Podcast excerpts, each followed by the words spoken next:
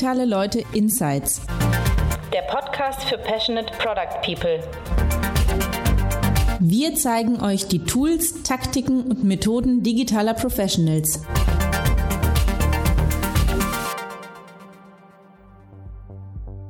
Hallo und herzlich willkommen zum Digitale Leute Podcast. Mein Name ist Thomas Riedel und heute darf ich euch erneut zu einer Folge zum Thema UX-Design begrüßen. Unser Host Christoph Bressler hat sich hier bei uns in der Digitale Leute Redaktion mit Christoph Eickmeier von Chefkoch getroffen. Christoph Eickmeier ist Teamlead UX und UI von Chefkoch in Bonn und seit gut drei Jahren dabei. Mit über 22 Millionen Unique Visitors im Monat ist Chefkoch das größte Webportal in Deutschland rund ums Kochen. In dieser Folge erklärt Christoph Eickmeier, wie er in den letzten drei Jahren die UX-Abteilung bei Chefkoch aufgebaut hat, wie er über Design Sprints das Thema UX im ganzen Unternehmen quasi reingesneakt hat, wie er selbst sagt, und wie sie mit Design Sprints ihre neue App, die Chefkoch Smartlist, konzipiert und umgesetzt haben. Bevor es gleich mit dem Podcast losgeht, habe ich eine persönliche Empfehlung für euch. Am 27. und 28. November findet ja unser Digitale Leute Summit in Köln statt. Die Konferenz mit über 1000 Teilnehmern findet am 28. November statt und am 27. unsere Ganztagesworkshops. Fünf Workshops haben wir jetzt schon online und zwar zu den Themen Product Discovery Essentials, OKRs in Agile Product Development, Domain-Driven Design, Rapid Prototyping und Design Sprints on Steroids. Weitere Themen folgen im Laufe der nächsten Wochen und wenn ihr da noch etwas ganz Speziellem sucht, lasst es uns gerne wissen. Die Anzahl der Plätze ist beschränkt damit die Workshops auch produktiv sind. Darum meine Empfehlung, schaut sie euch an und greift zu, solange es noch Tickets gibt. Jetzt wünsche ich euch viele Learnings mit unserer UX-Folge mit Christoph und Christoph. Ja, herzlich willkommen. Äh, ich bin heute hier mit Christoph Eickmeier, äh, Team Lead UX UI von Chefkoch. Mein Name ist Christoph Bressler. Ich bin Geschäftsführer der Digitalagentur Space Pilots aus Köln und Düsseldorf. Christoph, schön, dass du da bist. Schön, dass du dabei bist. Ja, hallo Christoph. Danke für die Einladung. Gerne, gerne. Du bist Teamlead UX UI bei Chefkoch. Du hast schon ähm, so ein paar Stationen hinter dich gebracht. Du warst bei äh, Diticon, du warst bei Deloitte, Audible habe ich in deinem LinkedIn-Profil mhm. gesehen. Äh, jetzt bist du bei Chefkoch. Kannst du uns erzählen, wie so deine Reise abgelaufen ist? Bist du Chefkoch? Ja, gerne. Also ich mache mal einen ganz großen Sprung zurück, ähm, so in die Millenniumszeit, so um 2000 rum. Ähm, da bin ich zwischen noch zur Schule gegangen, ging in, in die Oberstufe und äh, habe mit einem Kumpel bei einem äh, Wettbewerb teilgenommen von Microsoft, Roll the Head Prize, wo es darum ging, eine Website zu bauen zum Thema 50 Jahre Deutschland. Ein Wettbewerb, der sich über mehrere Monate hingezogen hat. Über 400 Schulen haben mitgemacht aus ganz Deutschland. Und wir haben am Ende dann den ersten Platz gemacht. Ähm, war große Preisverleihung in Berlin. Und Steve Ballmer höchstpersönlich, ähm, damals neu gekrönter äh, Microsoft-CEO, hat uns den Preis überreicht. Und das war für mich damals als irgendwie 18-Jähriger so, so, so eine Art Erweckungserlebnis, wo ich gesagt habe, ich will weiter in diesen, in diesen digitalen Medien oder neuen Medien, wie es damals hieß, arbeiten. Und ja, habe dann Medienmanagement studiert, bin nach dem Studium dann allerdings erstmal, wie du richtig gesagt hast, in äh, Unternehmensberatung gegangen, habe sieben Jahre in verschiedenen Unternehmensberatungen gearbeitet, in verschiedenen Branchen, Telekommunikation, Automobil, ähm, Air, äh, Airline, ähm, habe verschiedene Projekte gemacht, wo es eigentlich immer darum ging, den Unternehmen dabei zu helfen, mit der digitalen Transformation klarzukommen, ähm, äh, E-Commerce-Kanäle aufzubauen, äh, digitale Marketingstrategien zu entwickeln oder neue Produkte zu entwickeln. Und ähm, war eine super spannende Zeit, sehr viel gesehen, sehr viel gelernt. Aber irgendwann bin ich dann so nach sieben Jahren an den Punkt gekommen, wo ich gesagt habe, jetzt habe ich keine Lust mehr auf das ganze viele Rumgereise und auch nicht auf dieses ähm, heute hier, morgen da. Das äh, war eine Zeit lang, wie gesagt, sehr, sehr spannend. Aber ich bin dann irgendwann an einen Punkt gekommen, wo ich gesagt habe, jetzt möchte ich wirklich mal mich mit einem Business, mit einem Produkt in der Tiefe beschäftigen, weil als Berater bist du ein halbes Jahr, maximal ein Jahr in dem Thema drin, kannst es auch ähm, mit aufbauen. Aber eigentlich so, du kriegst nie richtig mit, was passiert. Die Früchte deiner Arbeit kannst du in vielen Fällen nicht ernten. Und das fand ich einfach schade, ähm, dann rauszugehen, wenn es spannend wird. Und ähm, daraufhin habe ich eben mich umgeguckt, was so was so für mich geeignet wäre und bin eben auf Chefkoch gestoßen. Ähm, ich habe damals in Bonn gewohnt, äh, Chefkoch sitzt in Bonn, dachte ich, das passt ganz gut. Und ähm, ja, bin dann da eingestiegen als äh, Teamleiter UX mit der spannenden Aufgabe, das Thema UX überhaupt erstmal aufzubauen und das Team aufzubauen.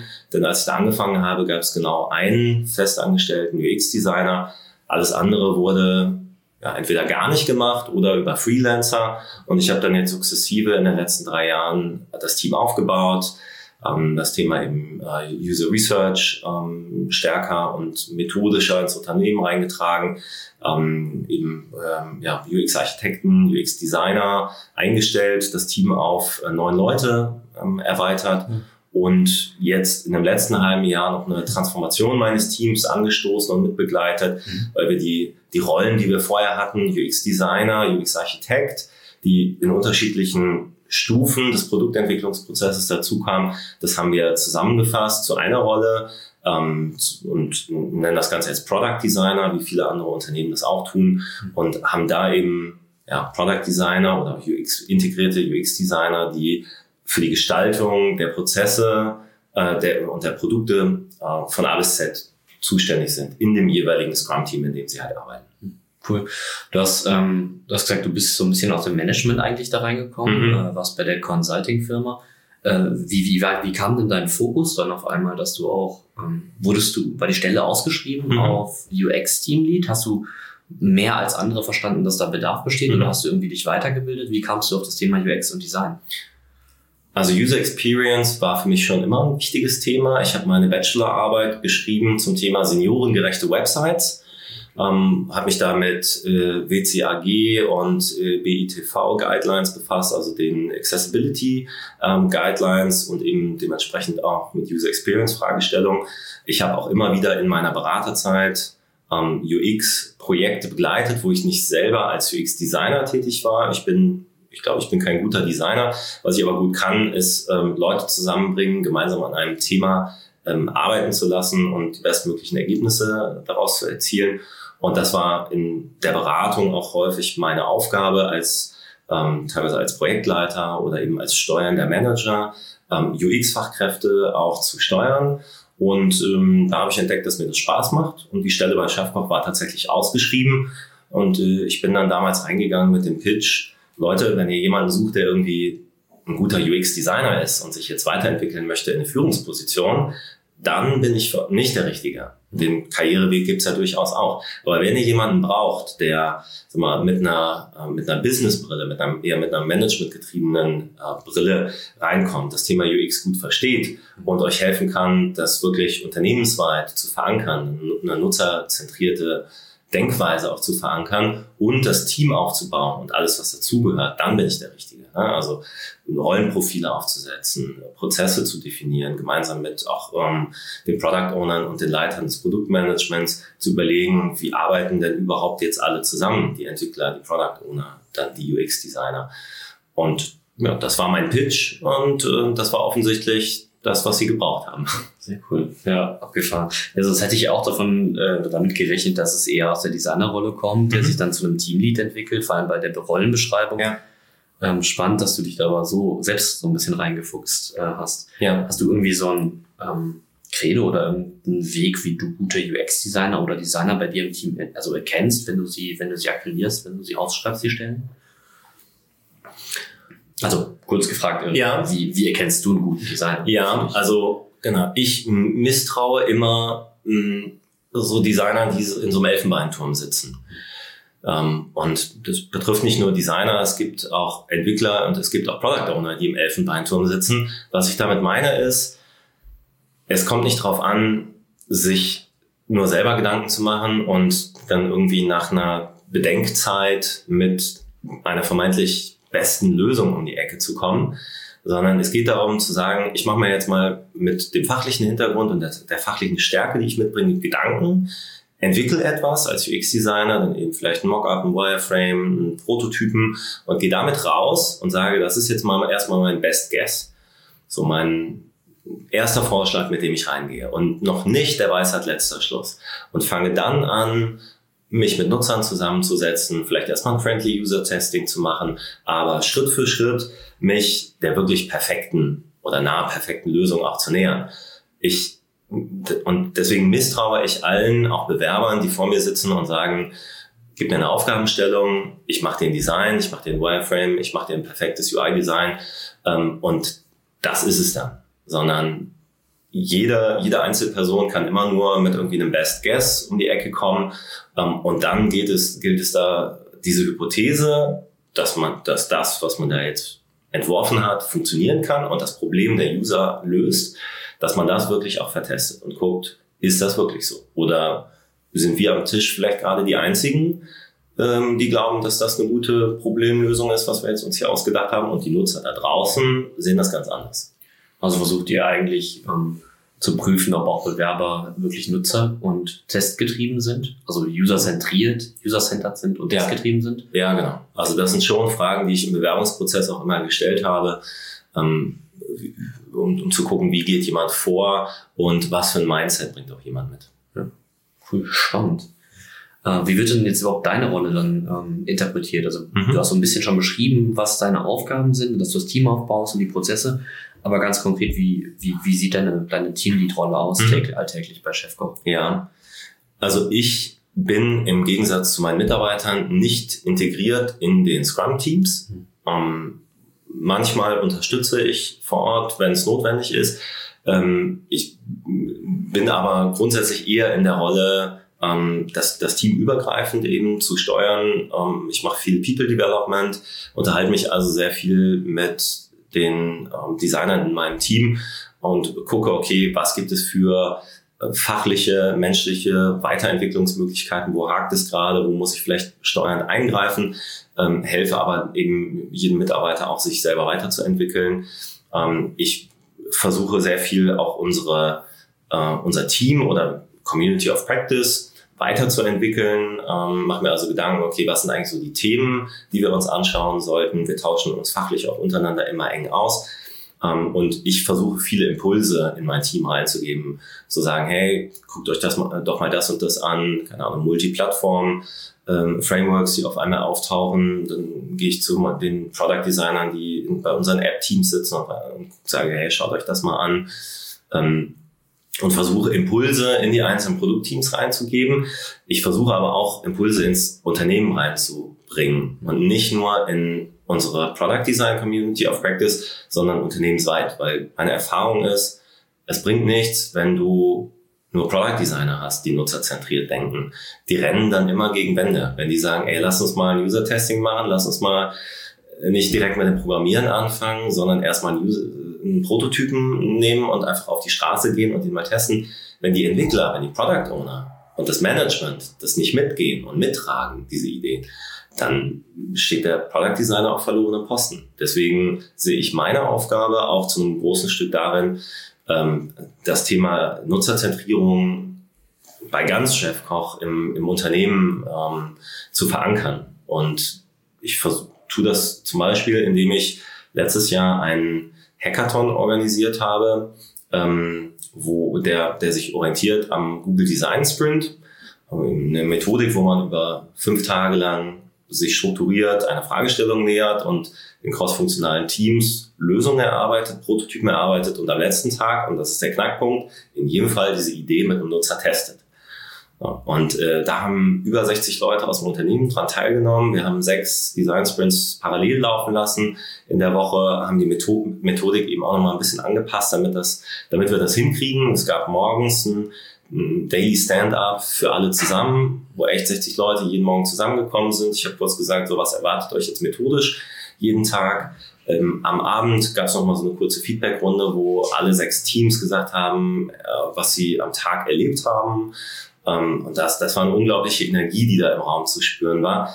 Ähm, und ich habe mit dieser, mit dieser Woche eigentlich zwei Ziele verfolgt. Das eine war natürlich, coole Ideen, die im Unternehmen lagen, ähm, zu Prototypen zu entwickeln und zu gucken, kann man da ein Business draus machen. Also wirklich so Innovationsmanagement, kleine Ideen mal testen und gucken, lohnt sich das, da ein Produkt draus zu bauen. War das dir aufgetragen oder war das ein spontaner ähm, Impuls von dir? Das war eher so ein ähm, Impuls aus der, aus der Mannschaft heraus. Okay. Ähm, also es war nicht der erste Hackathon, den wir gemacht haben, aber es war der erste Hackathon, den wir eben nach so einer Design Sprint Methodik gemacht haben. Ja. Und ähm, Warum? Weil dieser, der zweite Grund mir auch wichtig war, neben eben lass uns coole Ideen ausarbeiten, wollte ich auch ähm, allen Mitarbeitern im Unternehmen oder möglichst vielen Leuten ähm, diese ähm, nutzerzentrierte Arbeitsweise auch mal nahebringen. Und diese ganzen Methodiken, die in so einem Design Sprint angewendet werden, sind ja letztlich nichts anderes als ähm, triff eine Hypothese, macht einen Prototypen in der lowest fidelity sozusagen, die dir möglich ist, und dann geh sofort raus. Sag nicht, das ist irgendwie zu, zu hässlich, funktioniert noch nicht richtig, hat zu viele Bugs oder so. Geh raus, teste damit und hol dir erstes Feedback von den Nutzern ein. Und ähm, ich wollte halt, dass allen Developern, allen Product Ownern, allen Produktdesignern und allen anderen Leuten im Unternehmen klar wird, äh, um wirklich nutzerzentriert vorzugehen und testgetrieben vorzugehen, musst du nicht wochenlang irgendwie einen wunderschönen Prototypen ausarbeiten, sondern es reicht, gar nicht mal in Sketch, gar nicht mal in Figma oder sowas zu arbeiten, sondern einfach im Keynote äh, mit, mit ein bisschen Templates, die man zur Verfügung stellen kann, ähm, einen Prototypen in einem halben Tag zu erarbeiten und damit rauszugehen. Und mein, mein großes Learning war, dass sich Keynote unglaublich gut eignet als Prototyping-Tool für Leute, die halt mit, äh, mit, mit Tools wie Sketch oder ähnlichen äh, nicht, nicht umgehen können oder da keine Erfahrung haben. Ja, das habe ich auch festgestellt. Ich habe meine ganze Bachelorarbeit auch in äh, Keynote gemacht. Ja. Ich ganze, ganze iPad-App äh, mit Interaktion und Animation komplett in äh, Keynote. Ich glaube auch mit Hilfe von Kinotopia oder so. Ja, ja, ja, genau. Also wir haben auch dann uns solche Vorlagen runtergeladen und da, zahlt man einmal 99 Dollar und hat dann sämtliche UI-Patterns, die man sich vorstellen kann, sowohl für Android als auch für iOS. Und äh, das ist perfekt. Dann hast du einen riesigen Baukasten und dann kann, äh, dann kann, hat keiner mehr eine Ausrede zu sagen, nee, ich kann keinen Prototypen bauen. Ja, ja, definitiv. Mich interessiert es mega, wie viel, also was dabei rumgekommen ist mhm. und welche Themen ihr da besetzt habt. Aber vielleicht vorher noch die Frage, bist du auf krasse Widerstände gestoßen, als du diese Nutzerzentriertheit damit nochmal noch mal bewerben wolltest? Also erstaunlicherweise nicht in dem Fall, hm, weil das auch gar nicht das, ähm, das erste Ziel war. Das erste Ziel war äh, dieses, dieses Hackathons, lass uns coole Ideen, die in den Köpfen der Leuten schon seit Monaten schlummern, mal zu ersten Prototypen entwickeln. Ja? Ähm, und, und das war weiterhin auch mein erstes Ziel. Ähm, ich habe eben aber so die, die Idee damit reingesneakt, sozusagen, ähm, lass uns nicht nur ähm, für Chefkoch halt neue Produktideen weiterentwickeln, sondern lass uns das Ganze auch als eine Art Weiterbildung für alle Mitarbeiter sehen. Und ähm, so mit so Methodiken wie eben sich einen Routenplan zu erstellen, ein erstes visuelles Storyboard für so einen Prototypen, äh, für so eben für eine, für eine App oder für einen Webservice zu entwickeln. Ähm, mit wie können wir fragen, how might we äh, fragen, ähm, letztlich Stakeholder strukturiert zu interviewen und Stakeholder-Inputs strukturiert einzusammeln. All diese Methodiken, die halt in so einem Design Sprint drinstecken, da wollte ich, dass möglichst viele im Unternehmen die einmal machen und danach hoffentlich weniger Berührungsängste haben, dann im alltäglichen ähm, Scrum äh, Leben in der Produktentwicklung, das dann auch wieder einzusetzen. Hm, cool. Wie, wie seid ihr vorgegangen? Was habt ihr anders gemacht als vielleicht ein klassischer Design Sprint? Was waren so Änderungen, Anpassungen, die ihr gemacht habt? Also wir haben die größten Änderungen eigentlich vorgenommen am letzten Tag, wo es halt umgeht, die Nutzer zu interviewen, weil wir eben die Herausforderung hatten, dass wir ähm, sechs Teams gleichzeitig ähm, testen lassen mussten. Wir haben dann ähnlich, äh, wie das bei so einem Usability-Testessen ist, so ein Rotationsprinzip eingeführt, dass ähm, jedes Team halt einen, äh, einen Interviewer bestimmt, der dann mit dem Prototypen auf dem Handy oder teilweise auf dem Laptop so von Raum zu Raum geht in einem 15-Minuten-Takt und in jedem Raum sitzt halt ein ein bestimmter Nutzer, der dann eine Viertelstunde lang interviewt werden kann. Und ich bin dazwischen so ein bisschen als Zeremonienmeister umhergehüpft und habe gesehen, dass halt die Timings einigermaßen eingehalten werden. So, und so haben wir halt in einem halben Tag ähm, 36 Test-Sessions durchgemacht ähm, und nachmittags das Feedback ausgewertet und äh, genau. Wie, was war dann das Ergebnis? Also worauf sind die sechs Teams gekommen? Hat sich das auf eine, auf eine Idee dann so ein bisschen fokussiert oder sind da also, dabei rausgekommen? Ähm, wir, jedes Team hatte eine andere, ein anderes Thema, eine andere Idee. Also wir hatten im Vorfeld konnte jeder Ideen, Produktideen, ähm, Geschäftsmodellideen ins Wiki schreiben. Die wurden dann gewotet und die sechs am meisten gewoteten wurden in diesen sechs Projektteams in der Woche erarbeitet.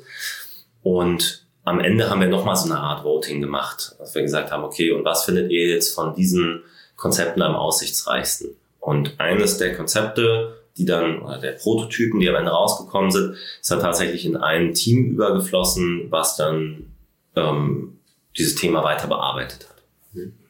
Was habt ihr denn im Moment ansonsten für ein Produkt, wo ihr, wo ihr dann arbeitet oder was ihr, was ihr auf den Markt geworfen habt? Ja, wir haben tatsächlich vor knapp drei Wochen eine neue App gelauncht, die Chefkoch Smart List.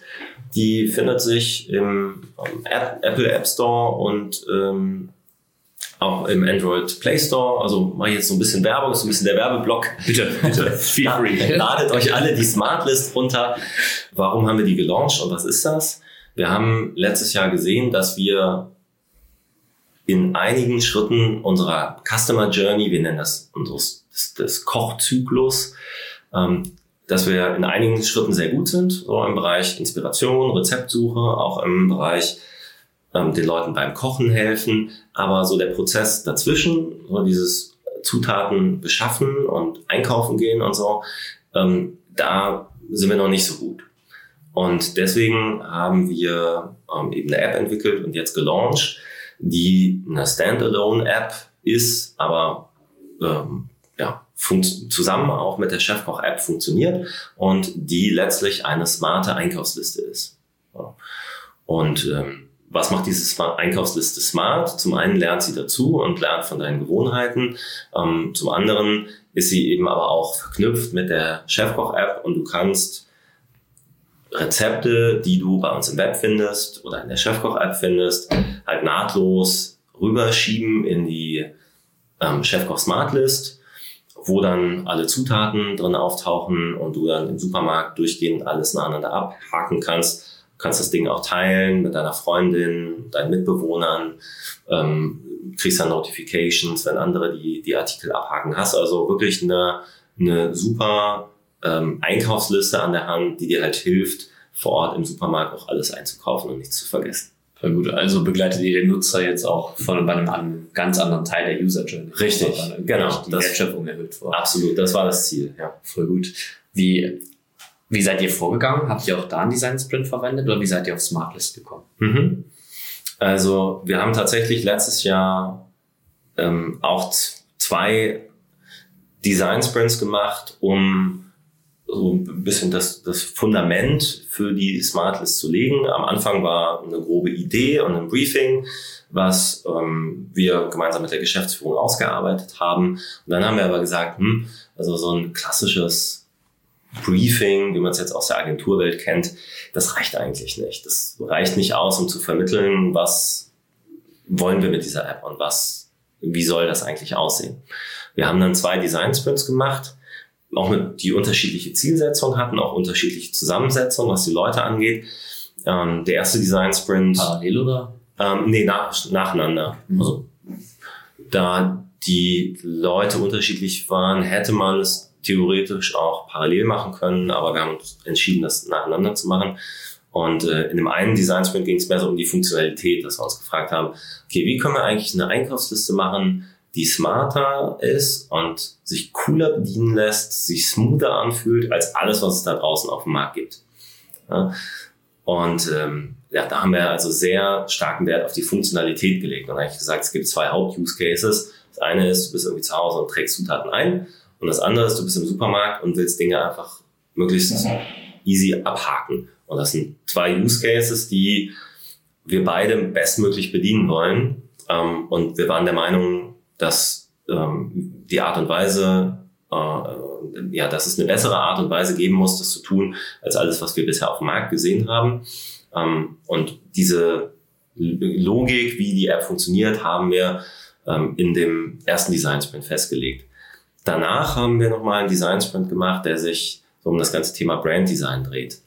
Ähm, denn die Marke Chefkoch ist ja auch eine etablierte Marke. Es gibt Chefkoch seit 20 Jahren mittlerweile.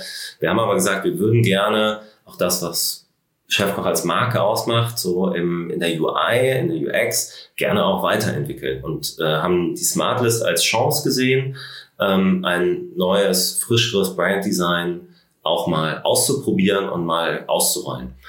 Ähm, und daraufhin haben wir uns im, in diesem Brand Design Sprint Gedanken gemacht, okay, wie könnten wir denn Chefkoch als Marke weiterentwickeln? Und das war jetzt kein klassischer Design Sprint, sondern wirklich eher so ein Brand Design Sprint, ähm, der auch ja, andere Methodiken hatte, ähm, wo also die Designer sich eher so äh, entlang getastet haben an, an, anhand von Moodboards. Also erstmal so ein bisschen die Richtung, was für ein Farbkonzept, äh, welche Typografie könnte da passen, sich so langsam angetastet haben, aber auch da am Ende ähm, etwas gestaltet haben und Nutzern in die Hand gegeben haben und gefragt haben, hey, wie siehst du das? Ähm, und wie empfindest du jetzt diese App? Glaubst du da, also verbindest du diese App immer noch mit Chefkoch? Ja oder nein? haben halt gemerkt, dass wir jetzt so in diesem ersten Prototypen, den wir da gebaut haben, so ein bisschen übers Ziel hinausgeschossen sind. Also es war auf einmal gar keine Verbindung mehr zur Marke Chefkoch. Da haben wir gesagt, okay, dann müssen wir vielleicht wieder einen Schritt zurückrudern und ähm, ja, mehr stilgebende Elemente auch der Marke Chefkoch wieder in das UI-Design mit reinnehmen. Wir laden euch herzlich zum Digitale Leute Summit 2019 ein, der zweiten Ausgabe unserer Konferenz für digitale Produktentwicklung. Unter dem Motto Build Better Digital Products heißen wir am 27. und 28. November über 1000 Passionate Product People zu Workshops, Fireside Chats, Talks und Panels im Kölner Palladium willkommen. Über 30 internationale Top-Experten aus Tech, Design und Product geben uns einen Einblick in ihre Best Practices. Zugesagt haben bereits Speaker von Google, Amazon, Bubble, Headspace, Envision App und SAP. Tickets gibt es ab sofort auf digitale-leute.de slash summit für 249 bis 599 Euro. Wir freuen uns auf euch.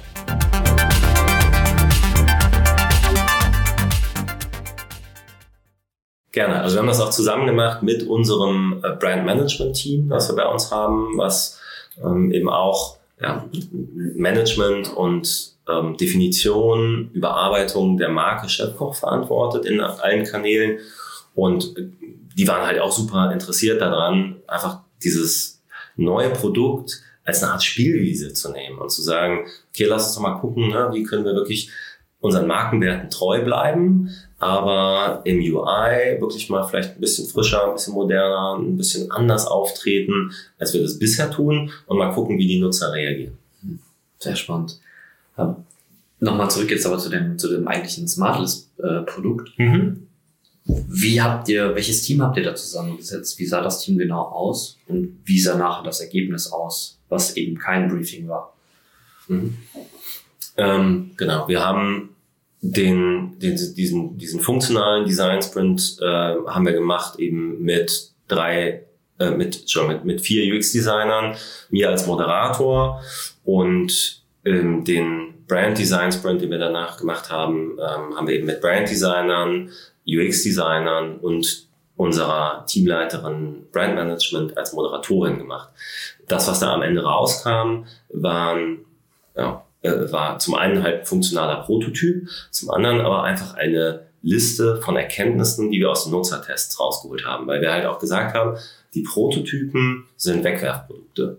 Ja, wir bauen da jetzt nichts, was Bestand haben soll. Ist ja auch illusorisch. Man kann innerhalb von einem Tag nichts bauen, was irgendwie so stabil ist, dass man es danach weiterverwenden kann. Ähm, aber wir, wir wollten halt einen, einen guten visuellen Eindruck geben, okay, wie, wie stellen wir uns die App vor, was soll sie leisten können? Ähm, und halt in welche Richtung geht das? Und das unterfüttern schon mal mit ersten User Insights. Dass wir also sagen können, okay, wir haben sieben Leute interviewt und alle sieben haben verstanden, wie die App funktioniert oder haben verstanden, wie sie Artikel eingeben können. Die Hälfte hat aber das und das vielleicht noch nicht verstanden. Da müssen wir irgendwie noch mal ran. Das ist noch nicht ganz rund. Also wir haben alles an Erkenntnissen, wo wir sagen, okay, da können wir einen Haken hintermachen, der hat sich dokumentiert. Wir haben aber auch die Dinge dokumentiert, wo wir sagen, hm, da glauben wir, muss man echt noch mal im Detail reingucken wie, wie man es am Ende macht, weil da gibt es offensichtlich keine klare Meinung. Kann ich hier ein ganz konkretes Beispiel nennen? Ähm, wenn du so eine Einkaufsliste hast, jede Art von To-Do-Liste, dann ist natürlich die Frage, wie hake ich die denn ab sozusagen? Und wir haben gemerkt, es gibt Leute, die wollen das äh, per Swipe machen. Gerade iOS-Nutzer ähm, haben, haben das, dieses Swipe-Pattern, um Dinge abzuhaken oder zu löschen, ge gelernt aus anderen Apps. Ähm, es gibt aber genauso viele Leute, die sagen, nee, ich möchte tappen. Und da dann am Ende einen Kompromiss zu finden, ist nicht ganz einfach. Wir haben es jetzt so gelöst momentan, dass du beides machen kannst. Auch das ist, glaube ich, noch nicht der Königsweg. Da sind wir halt ständig noch am Optimieren, am Tweaken und hören jetzt nach, nach dem Launch natürlich auch ganz viel so in unsere Customer Care Kanäle rein. Also was schreiben die Leute in den App-Rezensionen rein? Was kommt an Mail, Feedback rein? Was schreiben die Leute auf der Website, in den Foren? Und, und gucken da, okay, ja, wie kann man es vielleicht noch besser machen? Waren dann im Design-Sprint, habe ich das gerade richtig verstanden, aber noch keine Entwickler involviert? Für die, für die App? Für Ähm, funktionalen Design-Sprint? Äh, sorry, habe ich gerade vergessen. Es war tatsächlich ein App-Entwickler auch bei dem funktionalen Design Sprint mit dabei. Ja, genau. Also auch da ist es ja so, genauso wie es UX-Designer gibt, die coden kann, können, gibt es viele Entwickler und meiner Erfahrung nach gerade App-Entwickler, die auch ähm, ein gutes visuelles Verständnis haben und ein gutes UX-Verständnis haben. Und ähm, es lohnt sich meiner Meinung nach total, auch in solchen Themen, wo man sagt, es geht wirklich erstmal um Funktionalität und vielleicht so ein bisschen um Gestaltung, trotzdem da aber auch ähm, äh, schon Entwickler mit reinzunehmen, dass sie halt von, von Anfang an mit eingebunden sind. Und wenn man jemanden hat, der als Product Owner zu, auch agiert, den natürlich auch. Dafür gibt es ähm, die Entscheiderrolle auch in einem Design Sprint. Ja, das ist auch unsere Erfahrung, dass, dass irgendwie alles, was auch konzeptionell vorher schon passiert, an Überlegung, schnellstmöglich in die, in die Diskussion mit der, mit der Entwicklung geht. Aber die, weil die Kompetenzen sich immer mehr überschneiden, aber auch weil die Entwickler schnell Impulse geben können, was in eine richtige Richtung und auch in eine umsetzbare Richtung geht und, und was vielleicht nicht. Super Ja. spannend. Absolut richtig. Und dann, wie, wie seid ihr weiter damit verfahren? Also wusstet ihr dann, das ist strategisch ein geiles Mhm. Produkt und wir haben es auch funktional irgendwie verstanden, wo wir Mhm. hinlaufen müssen mit den Usern. Wie seid ihr dann damit umgegangen? Also wir haben dann zu dem Zeitpunkt tatsächlich auch mit äh, einem externen Partner noch zusammengearbeitet, weil wir gesagt haben, wir glauben an dieses Produkt und an diese Idee. Wir wollen die jetzt schnellstmöglich auf die Straße bringen, gleichzeitig aber nicht unsere anderen Produktteams, die, ähm, die an unserem Kernprodukt arbeiten, in Mitleidenschaft ziehen und die sozusagen abziehen und anderen neuen Themen zuordnen. Ähm, deswegen haben wir jetzt im ersten Schritt mit einem externen Partner zusammengearbeitet, der uns dabei geholfen hat, jetzt ähm, so eine erste Version dieser, dieser App auch zu bauen. Und wir sind jetzt dabei, immer mehr auch ähm, die App wieder in unser Unternehmen zu integrieren. Und äh, zum Beispiel eine App-Designerin, eine, äh, Entschuldigung, eine Product-Designerin bei mir aus dem Team hat jetzt den Lead wieder übernommen ähm, und ist jetzt vollumfänglich für das Product Design der Smart List. Und das hat für euch gut funktioniert, dass ihr das teilweise erstmal quasi die MVP-Entwicklung, kann man Ja, sagen, genau. MVP-Entwicklung, Hm? erstmal extern vergeben habt, aber jetzt so nach und nach wieder integriert. Ähm, das hat deswegen gut funktioniert. Also ja, es hat gut funktioniert. Ähm, und aus meinen, ähm, ähm, so aus meiner Sicht hat es gerade deswegen gut funktioniert, weil wir am Anfang sehr stark ähm, vorgearbeitet haben intern. So all dieses Wissen, was wir aus der Firma zusammengetragen haben in diesen ersten beiden Design Sprints, war für den externen Partner unglaublich wichtig, weil die gesagt haben, wow, cool. Also all diese Erkenntnisse hätten wir uns selber erst noch erarbeiten müssen. Jetzt können wir direkt darauf aufsatteln.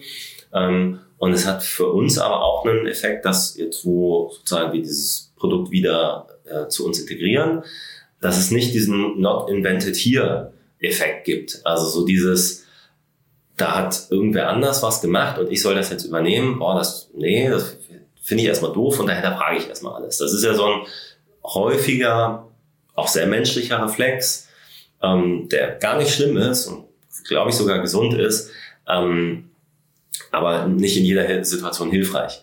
Und ich glaube, wir haben diesen, diesen Effekt verhindert, indem wir wirklich von vornherein alle eingebunden haben. Und wenn man sich jetzt die Live-Version anguckt von der App ähm, und vergleicht die mit den Ideen, die wir in diesen beiden ersten Sprints entwickelt haben, dann findet sich da unglaublich viel wieder. So die wesentlichen funktionalen äh, Grundideen, wie der funktionieren soll, finden sich da wieder.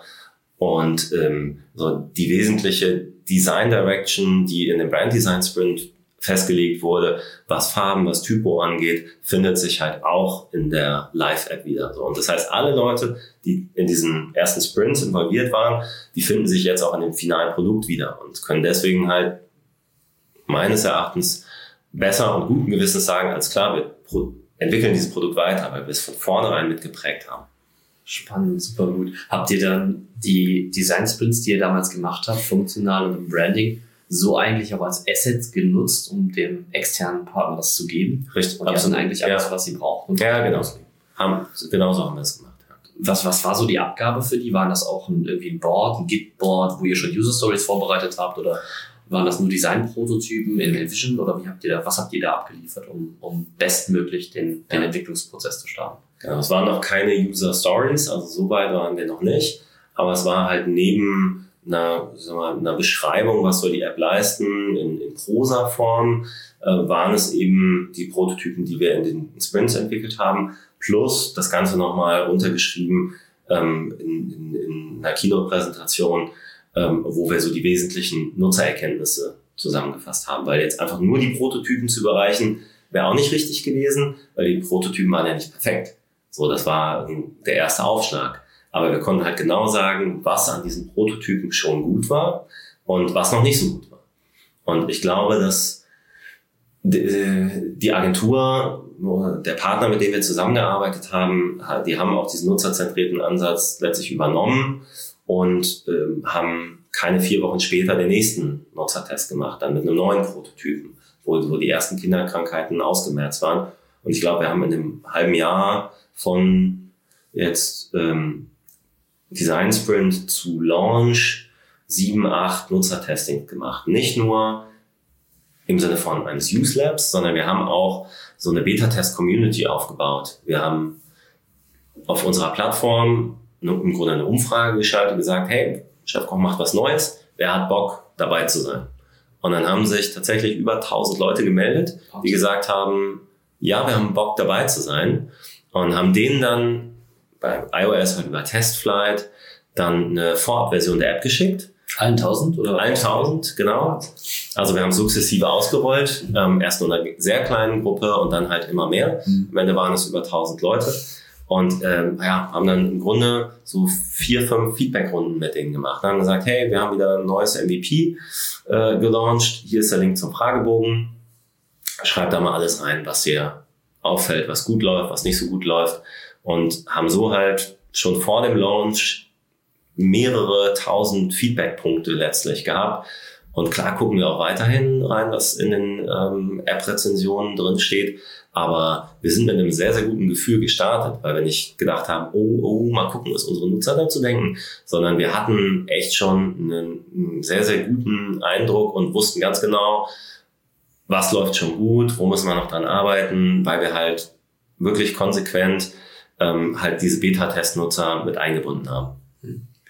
Hattet ihr, ähm, du hast gesagt, getestet, habt ihr dann mit Testflight, habt da Versionen bereitgestellt. Mhm. Welchen Prototypen habt ihr dem Partner gegeben? War das ein Design-Prototyp? War das so ein, so ein Coded-Wegwerf-Prototyp? Was war das? Genau, das war, ähm, ich, ich glaube, wir hatten ihn, ja, wir hatten ihn damals sogar schon in Sketch gemacht, weil in diesen, in beiden Sprints halt auch viele UX-Designer, Brand-Designer mit dabei waren, die im täglichen Doing ja auch mit Sketch arbeiten, die gesagt haben, ja, bevor wir das jetzt im Keynote machen, wo wir uns selber noch einarbeiten müssen, nutzen wir lieber das Tool, was wir eh täglich benutzen. Ähm, und von daher war das halt ein Sketch-Prototyp, den wir über Sketch Cloud ähm, geteilt haben und die einzelnen Artboards, die wir über InVision dann geteilt haben. Okay. Und die Umfragen habt ihr, habt ihr über ein Umfragetool wie Typeform oder Richtig gemacht? Genau, wir nutzen tatsächlich Typeform. Mhm. Ähm, ein gutes Tool, was aus meiner Sicht halt ein gutes Preis-Leistungs-Verhältnis bietet, wo man super easy mit so einem Baukastensystem sich Umfragen zusammenbauen kann, auch Umfragen duplizieren kann, weil wir zum Beispiel bei diesen Beta-Test-Runden auch nicht jedes Mal komplett neue Fragen gestellt haben, sondern einfach gefragt haben, okay, was gefällt dir jetzt gut, was gefällt dir jetzt nicht so gut im Vergleich zur Vorversion? Und da ist Typeform super. Kleiner witziger Hinweis an die Redaktion, dann kann der Thomas hier einen Affiliate-Link zur Typeform einbinden, dann kann er darüber querfinanzieren. Ja, genau.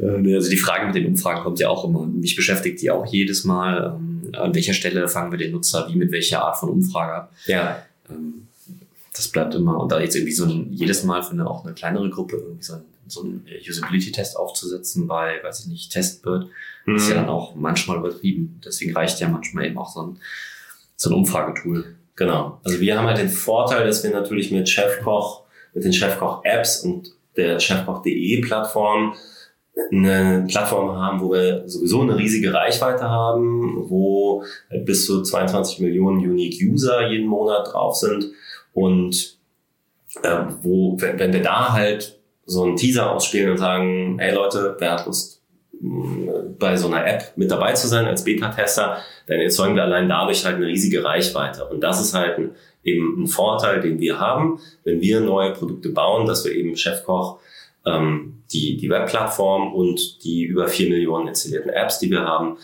ähm, auch nutzen können, um natürlich Reichweite für unsere neuen Produkte herzustellen.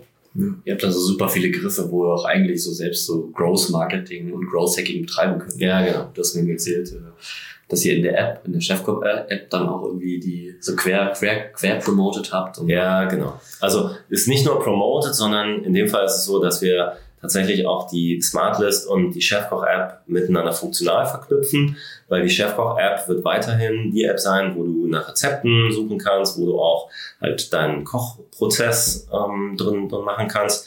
Aber wenn du sagst, okay, ich will jetzt was kochen und ich muss einen Teil der Zutaten noch einkaufen, dann gibt es halt einen Button, wo du sagst, schieb mir das rüber zur Smartlist und dann öffnet sich die Smartlist-App und die Zutaten kannst du halt dann darüber schieben. Kannst auch noch anpassen, für wie viele Personen ähm, du kochen möchtest. Und dann hast du das auf deiner Liste. Und das integriert sich halt nahtlos. Das heißt, du hast zwei Apps, die erstmal technisch getrennt voneinander sind, die aber miteinander kommunizieren und Daten untereinander austauschen. Du hast von dem Design Sprint gesprochen. Mhm. Was hat jetzt für euch irgendwie im, im Nachhinein richtig gut funktioniert, ähm, auf Smartlist bezogen im, im Design Sprint? Und was vielleicht auch gar nicht? Also was gut funktioniert hat, ist ähm, möglichst viele Leute aus dem Unternehmen im Vorfeld mit einzubinden.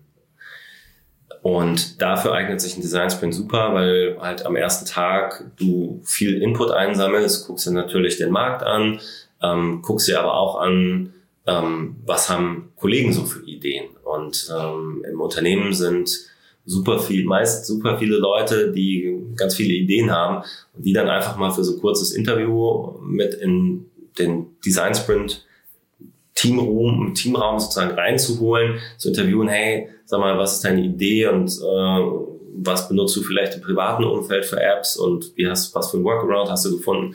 Einfach mal zehn Minuten interviewen und dann vielleicht den nächsten Kollegen wirklich ganz eng getaktet, sich mit Leuten auszutauschen und kleine Impulse einzusammeln, das halte ich für super, super wichtig. Das ist für mich halt auch das Gegenteil von dem, was ich vorhin gesagt habe, diesem Elfenbeinturm. Ich glaube, wenn eine Person einzeln über Tage oder Wochen sich irgendwo wegschließt, kommt nicht das beste Ergebnis raus.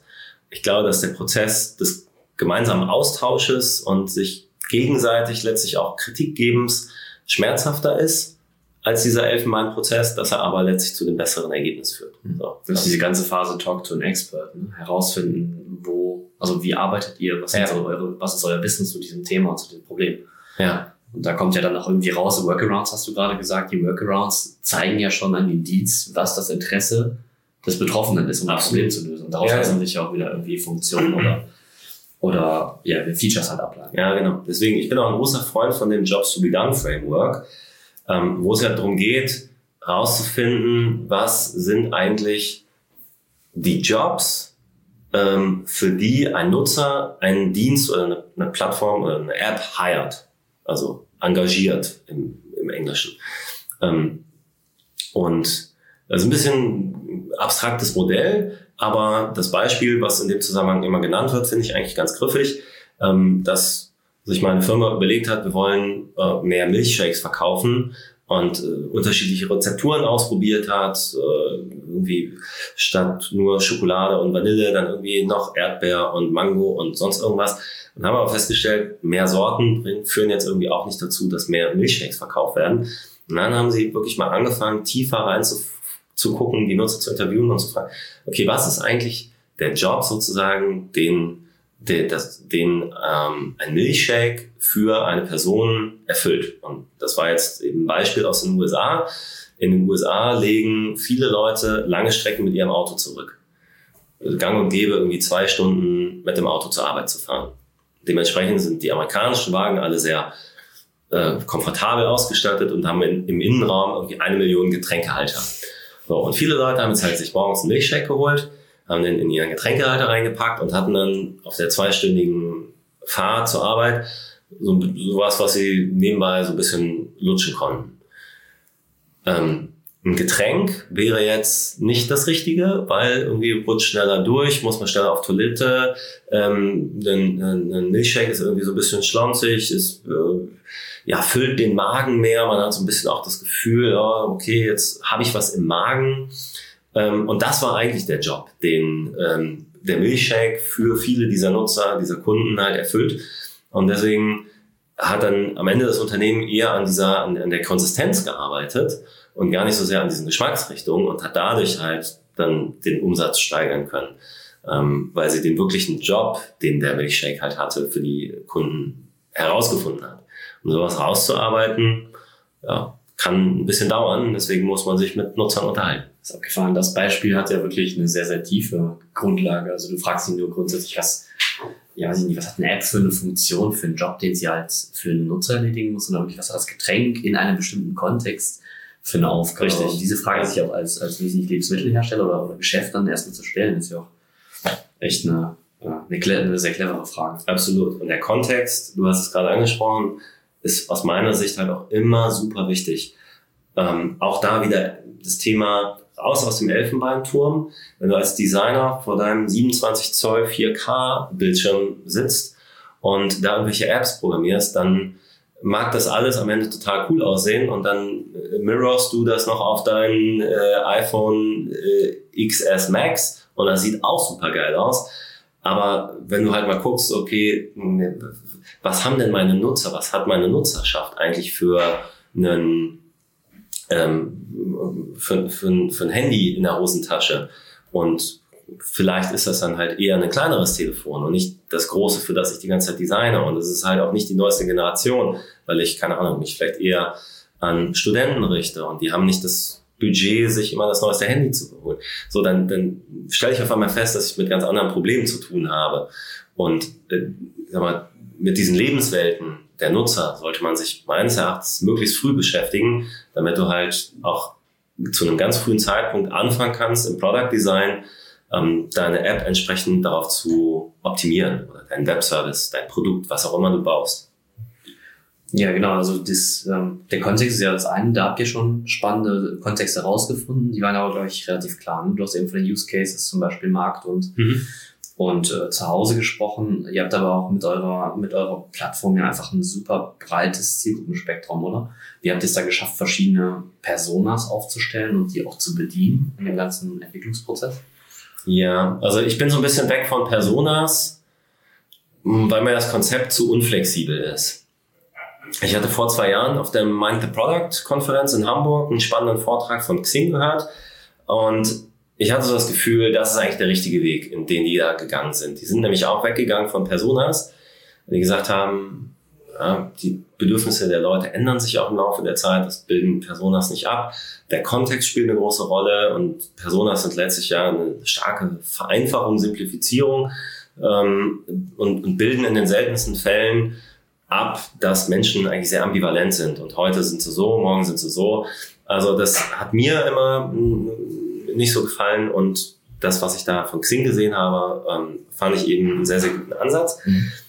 Und ähm, ich habe mich da ein Stück weit orientiert. Wir haben letztes Jahr zusammen mit einem Marktforschungsinstitut eine Studie gemacht, wo wir ähm, Leute rausgegriffen haben. Du hast gerade gesagt, wir haben eine riesig breite Zielgruppe. Ja, das stimmt. Wir haben versucht, aus dieser riesig breiten Zielgruppe Leute rauszupicken, so aus allen Altersschichten, aus allen Intensitätsstufen, vom Intensivnutzer bis halt zum Gelegenheitsnutzer und haben mit diesen Leuten Tiefeninterviews geführt. Da sind auch gar nicht erstmal reingegangen mit, hallo, wir sind Chefkoch, sondern haben einfach gesagt, hey, wir wollen uns mit dir unterhalten zum Thema, wie sieht dein Kochprozess eigentlich aus? Was für Tools, was für Hilfsmittel nutzt du, analog, digital, wie gehst du vor? Und sind da sehr, sehr tief reingegangen in diese Bedürfniswelt der Nutzer, in diese Jobwelt.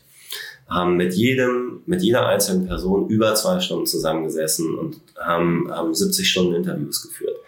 Richtig anstrengend, wenn man sich da die, äh, die ganze Zeit dabei sitzt, sich das anhört und am Ende versucht, da Ergebnisse rauszuziehen.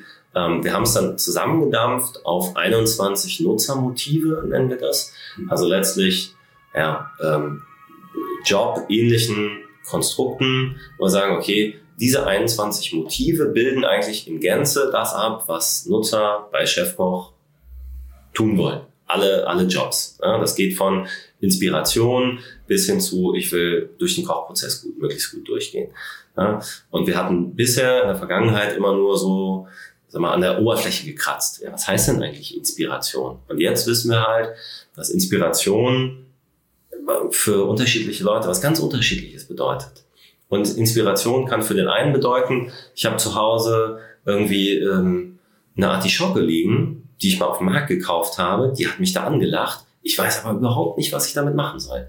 Also, so Nutzer bin ich ja. Ja, ja völlig okay. Ja, ist ja auch super, mal was Neues auszuprobieren. Dann kaufst du was oder keine Ahnung, die Mutter kommt übers Wochenende vorbei, bringt irgendwie ein Kilo Kirschen mit. Ja, was sollst du mit einem Kilo Kirschen anfangen?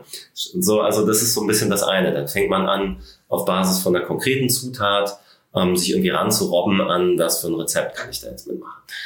Es gibt aber auch Leute, die sagen, ich will ganz gezielt Kochkenntnisse aufbauen und stöber mal so ein bisschen, ja. Ich will, will genau, ist jetzt Frühling, ich will äh, meine Grillkenntnisse erweitern. So, und dann lasse ich mich auch da so ein bisschen inspirieren. Was gibt's denn im Grillbereich? Was kann ich denn mal mehr machen als nur Würstchen? Stöber mich da so ein bisschen ran.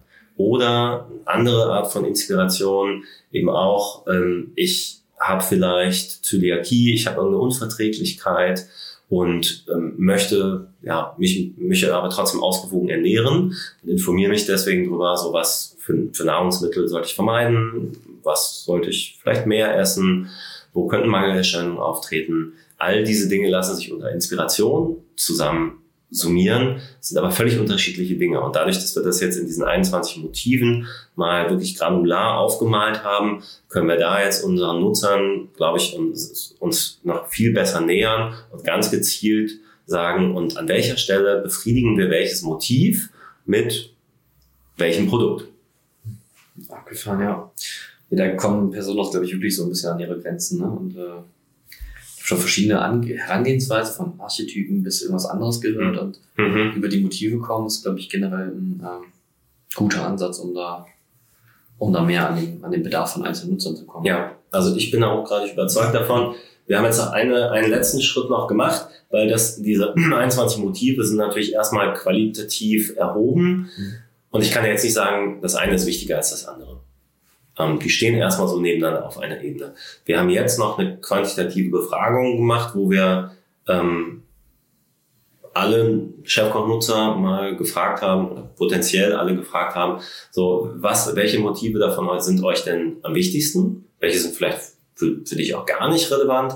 Ähm, und was sind so deine Top 3, was sind so die Low 3 sozusagen, die für dich unwichtigsten und die wichtigsten, um da so in so eine Rankings äh, ähm, Richtung zu kommen.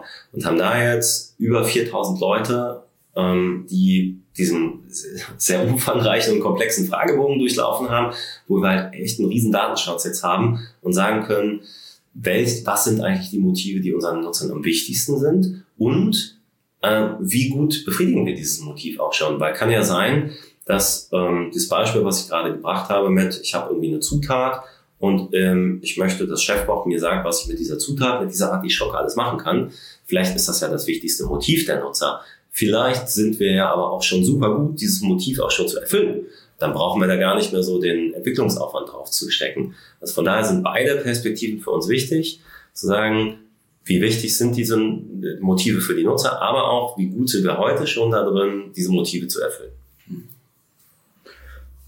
Die äh, Smartlist hat auch, glaube ich, wenn ich es richtig verstanden habe, ähm, eine Alexa-Integration und auch eine Smartwatch-App. Ja, das ist so ein bisschen ein Wunderpunkt, den du da ansprichst. Also wir haben das geplant, ja. Ähm, das gibt's aber noch nicht. Das war so eine Sache, wo wir gesagt haben, ähm, wir, glaub, wir glauben, dass das wichtige Funktionen sind. Wir glauben aber, dass wir die App launchen können, ohne diese Funktionen auch schon implementiert zu haben. Also nicht zwingend MVP-relevant. Richtig, genau. Und ähm, wir haben eine super lange Liste noch an äh, sehr coolen, sehr smarten Ideen, die die nächsten Monate noch kommen werden.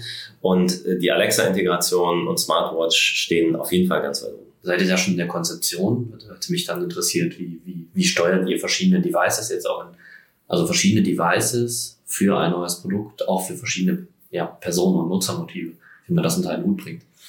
Also ja, also wir, wir sind schon dabei, wir sind sogar schon weiter als ähm, Konzeption. Das wird tatsächlich gerade schon gebaut und wird bald kommen. Ähm, insbesondere die Alexa-Integration ist was, was sich viele Early Adopter wünschen. Weil die, diejenigen, die jetzt auch die Smartlist sich schon runtergeladen haben, ähm, sind halt Early Adopter und viele dieser Early Adopter haben mittlerweile auch eine Alexa zu Hause stehen und ähm, experimentieren damit halt auch rum. Wir wissen, dass mehr ungefähr die Hälfte aller ähm, Smart Speaker, also ähm, Amazon Echo und Co., stehen in der Küche. Und einer der Use Cases in der Küche ist halt, ah, ich mache den Kühlschrank auf und stelle fest, es fehlt irgendwas. Also sage ich mal schnell hier, Alexa, schmeiß mal Butter auf meine Einkaufsliste drauf. Ähm, das wissen wir, das wussten wir auch schon vor dem Launch ähm, durch das Nutzerfeedback es wird jetzt nochmal bestätigt durch auch die Kommentare, die wir in sozialen Medien und in den App-Rezensionen bekommen. Von daher, wie gesagt, steht das ganz weit oben. Ähm, aber es ist halt äh, was, wo wir gesagt haben, es ist, hält uns jetzt nicht davon ab, das Produkt erstmal zu launchen. Hat das irgendwelche Auswirkungen auf die frühere Konzeption des Gesamtprodukts und der Produktvision irgendwie gehabt, dass ihr da schon gesagt habt, okay, wir müssen da irgendwie weiterdenken ähm, und schon, schon Dinge wie Alexa und Smartwatch beachten? Also es war von vornherein, stand es mit auf der Agenda. Also von daher hat es jetzt nichts geändert in der äh, Konzeption. Wir haben mh, hm, vielleicht eine Sache im, im Laufe der Produktentwicklung ergänzt, weil wir gesagt haben, eigentlich ist das Thema Sprache und Spracheingabe ähm, so wichtig, dass wir es nicht auf Alexa reduzieren möchten. Denn was wir halt sehen und was Studien ja auch zeigen, ist, die Leute nutzen mehr und mehr Spracheingabefunktionen auch auf dem Handy. Ich glaube, in den USA, lass mich nicht lügen, ähm, wird jede dritte WhatsApp-Nachricht oder Messenger-Nachricht von Jugendlichen mittlerweile per Sprache ähm, eingesprochen. Viele tippen gar nicht mehr. Das ist auch meine Beobachtung, wenn ich jetzt über die Straße laufe. Ich sehe immer mehr Leute, die in ihr Handy reinsprechen, Nachrichten, Kurznachrichten aufsprechen und nicht mehr die Tastatur benutzen. Ich glaube, dass das mehr und noch mehr zunehmen wird.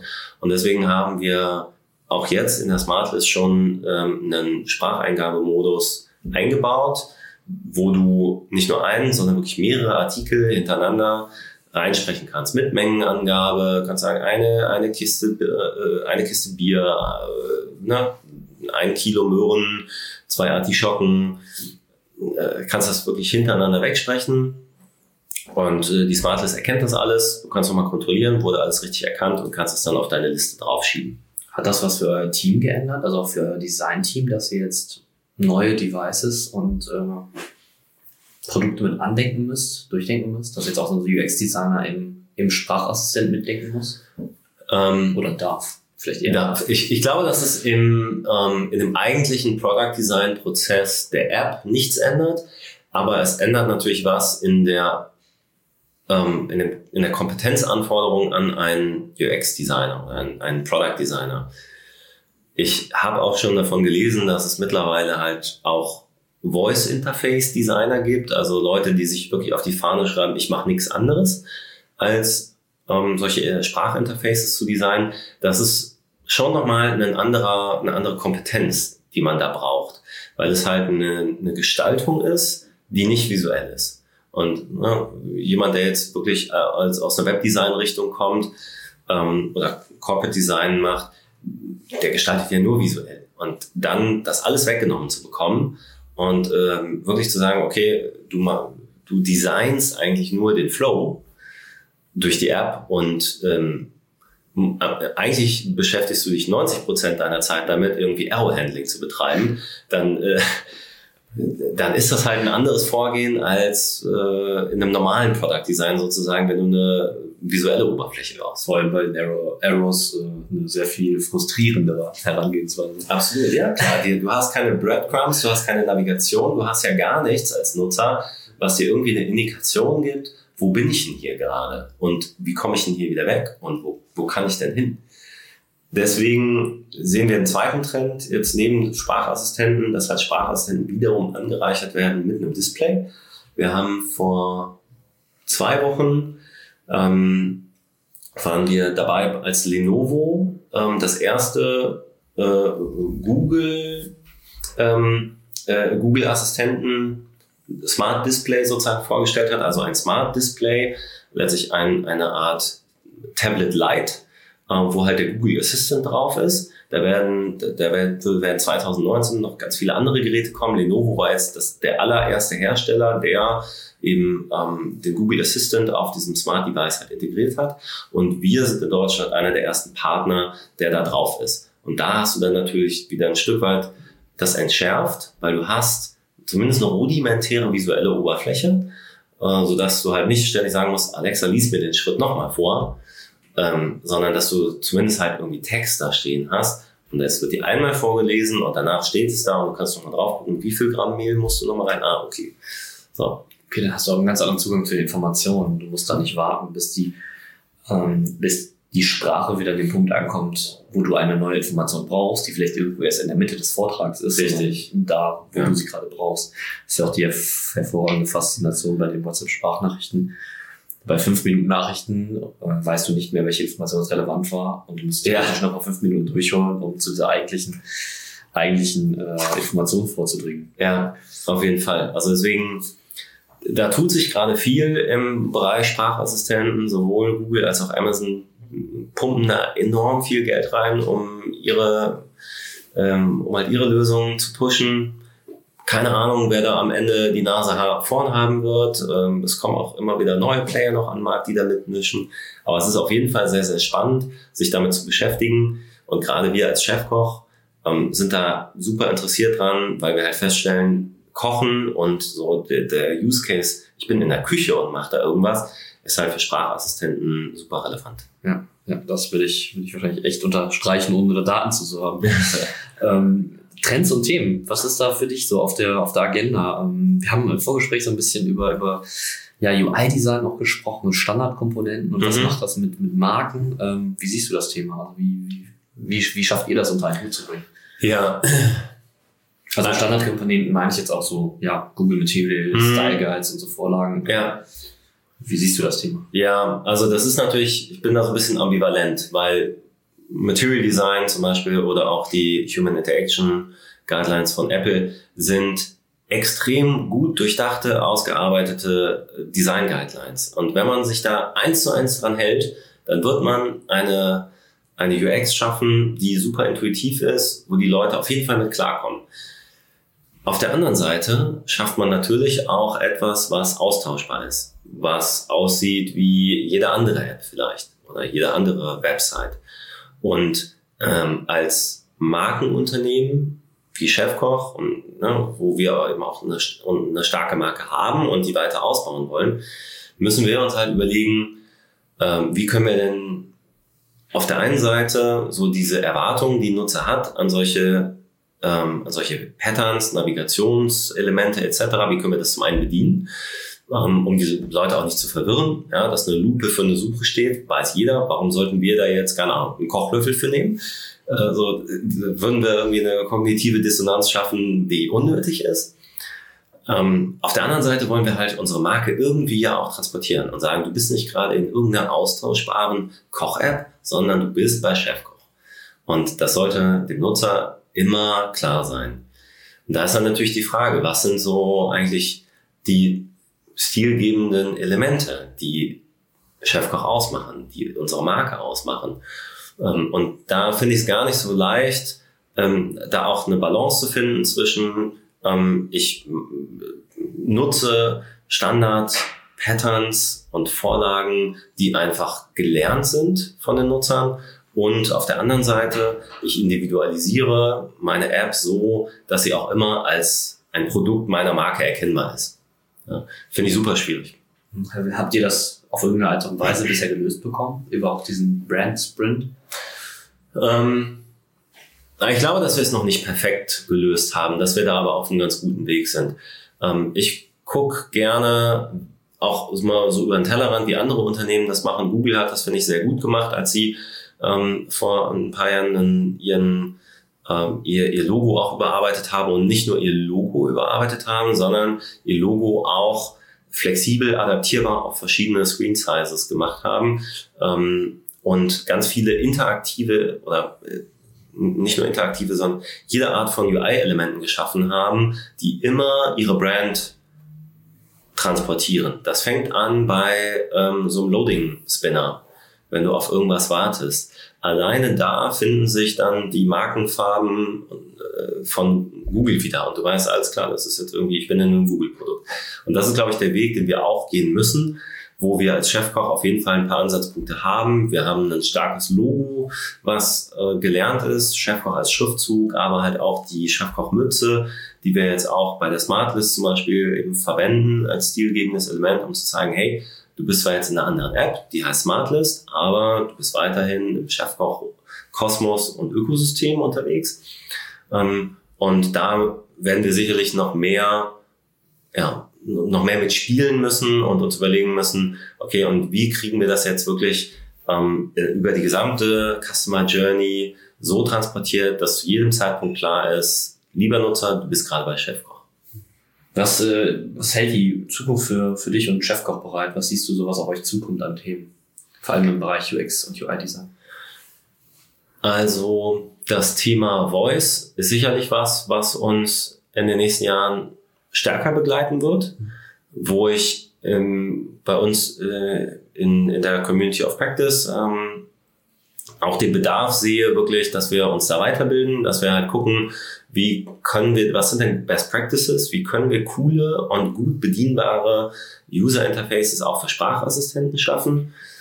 Ähm, das ist so das eine. Und ein anderes Thema ist äh, sicherlich so das äh, ganze Thema ähm, unser Design auch stärker in Komponenten zu denken, halt wegzugehen irgendwie von Page oder Screen-basiertem ähm, UI-Design, sondern mehr in Richtung Pattern- und Komponentenbasiertem UI-Design. Ähm, wir haben letztes Jahr zum Beispiel ähm, ein Design-System gelauncht, was wir gerade immer weiter ausarbeiten, was bisher nur fürs Web ist, vielleicht irgendwann auch mal für die Apps, mal schauen ähm, wo wir aber gerade viel lernen und was uns, glaube ich, in der Zukunft dabei helfen wird, ähm, wirklich ja, modulare Designs zu schaffen, die halt basieren auf äh, kleinen Patterns, ein bisschen angelehnt an Atomic Design. Wollte ich gerade sagen. Ja, also wir halten uns nicht sklavisch an Atomic Design, weil wir sagen, also es, es wird dann sehr schnell sehr komplex und sehr granular, wenn du äh, eine Million Atome hast, die sich wiederum zu Tausenden von Molekülen zusammensetzen. Und das Feedback, was ich auch von anderen Unternehmen bekommen habe, die diesen Ansatz gegangen sind, ist, dass das zu einer unglaublichen Komplexität und riesigen Problem in der Wartbarkeit führen kann, weil wenn, weil es kann halt sein, dass du ein Atom irgendwie anpassen willst und gar nicht so recht weißt, wo taucht dieses Atom jetzt denn eigentlich überall auf und was hat das für einen Effekt, wenn ich jetzt das eine Atom irgendwie einen Margin ändere, zerschießt mir das vielleicht tausend andere Patterns, in denen dieses äh, Atom auftaucht.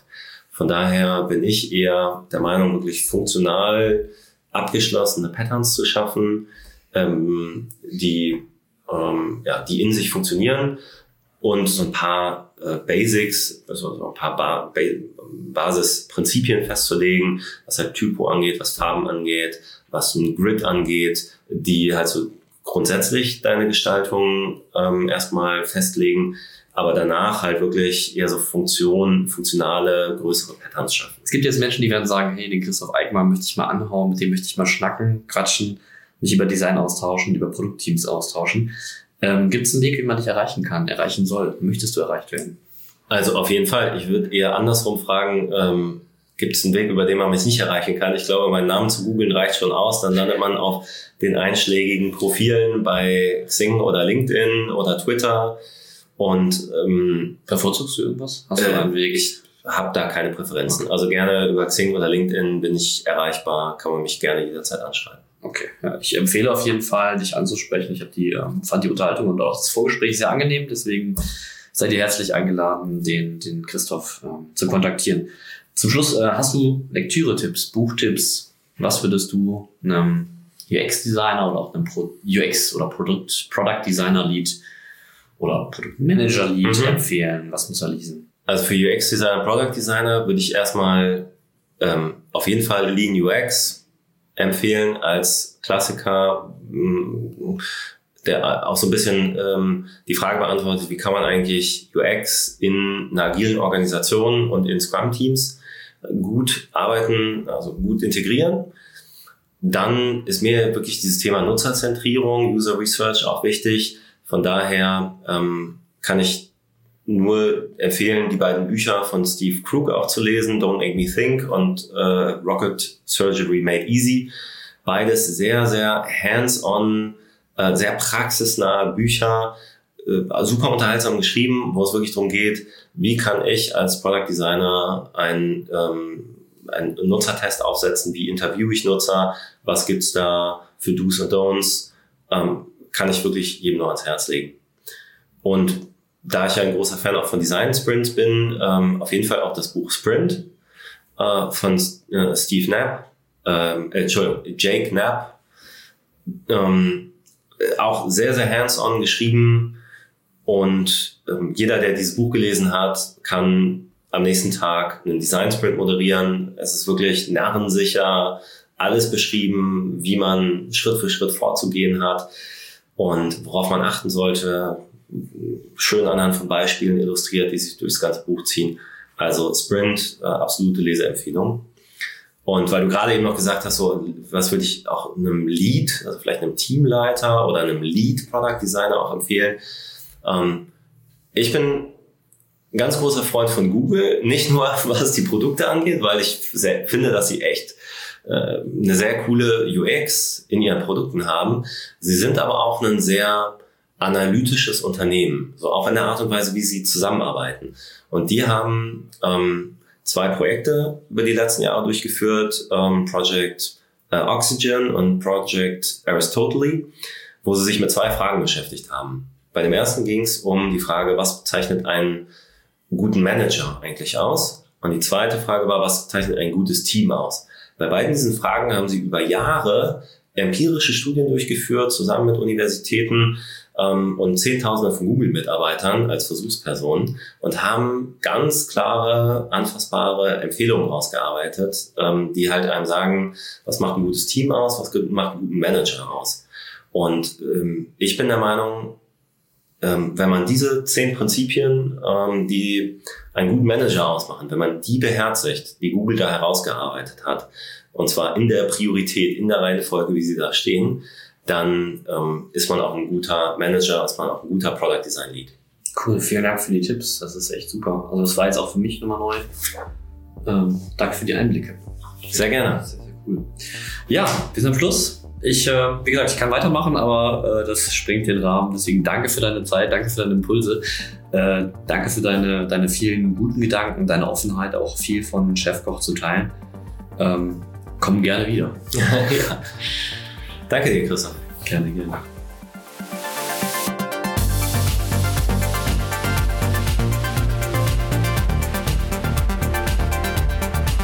So, das war's mit Episode 12 mit Christoph Eickmeier von Chefkoch und Christoph Bressler von den Space Pilots. Wenn euch die Podcast-Episode gefallen hat, freue ich mich über eine Bewertung im App Store oder einen Like auf Soundcloud oder Spotify. Die Shownotes sowie weitere Themen rund um die Produktentwicklung findet ihr auf digitale-leute.de. Vielen Dank fürs Zuhören und bis zum nächsten DL Insights.